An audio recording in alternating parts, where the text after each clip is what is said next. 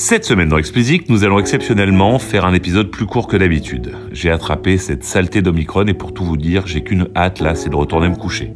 Mais ne voulant pas vous laisser tomber, je vais vous parler rapidement de Splice, la marketplace pour les créateurs de musique. Alors, soyons honnêtes, c'est pas la première fois que je vous en parle.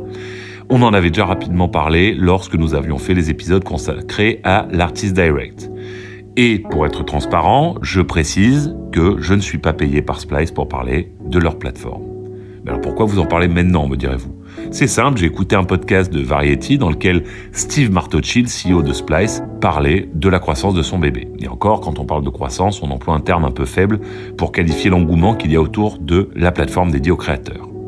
Alors petit rappel, Splice est une marketplace qui permet aux créateurs de musique d'acheter et de vendre toutes sortes d'éléments sonores, que ce soit des instruments, des sons ou des boucles, et ce avec une licence en bonne et due forme et sans royalties. Côté chiffres, cela donne 2 millions de sons disponibles à l'achat sur la plateforme et 4 millions d'utilisateurs. Si vous ne faites pas partie des utilisateurs, vous aurez sûrement déjà entendu un titre ayant eu recours à Splice puisque des artistes de premier plan l'assument désormais au grand jour. Parmi eux, Dua Lipa, Justin Bieber, Doja Cat.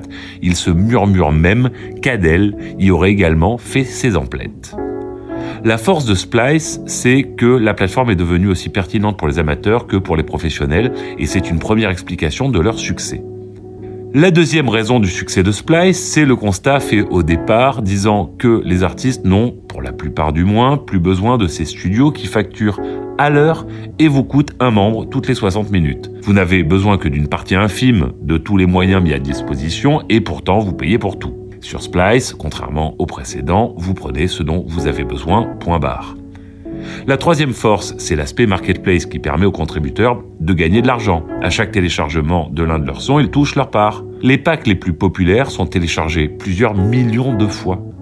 Splice a versé l'année dernière 55 millions de dollars à ses contributeurs. L'année précédente, c'était 40 millions. Pas mal comme progression quand même.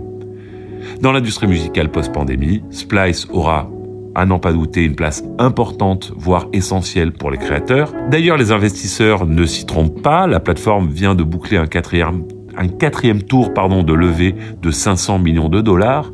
Avec cette enveloppe conséquente, Splice aura les moyens de financer sa croissance qui s'annonce, vous en conviendrez, intense. Si vous ne l'utilisez pas encore et si ça vous tente d'aller tester, ben, allez voir et puis revenez ensuite en commentaire de ce podcast, partagez vos impressions. J'essaierai de reprendre et, de, de vous partager les plus intéressantes. Allez, c'est tout pour cette semaine. Je retourne me coucher. Comme d'habitude, si vous ne l'avez pas encore fait, abonnez-vous à la newsletter. Le lien est en description. Et pour me soutenir, donnez-moi 5 étoiles sur Apple et abonnez-vous où que vous nous écoutiez.